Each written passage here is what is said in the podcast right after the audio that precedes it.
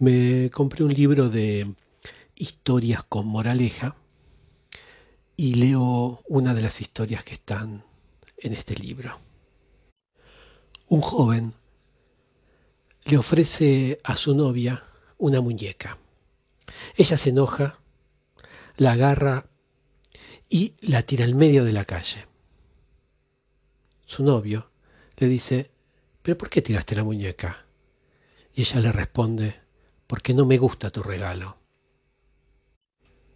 El chico resopla y va a la calle a recoger la muñeca, cuando de pronto, de ninguna parte, aparece un auto a toda velocidad que le causa la muerte.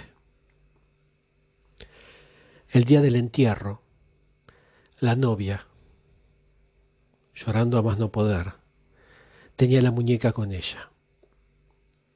En el momento que bajan el cajón, ella la aprieta entre sus brazos contra su pecho.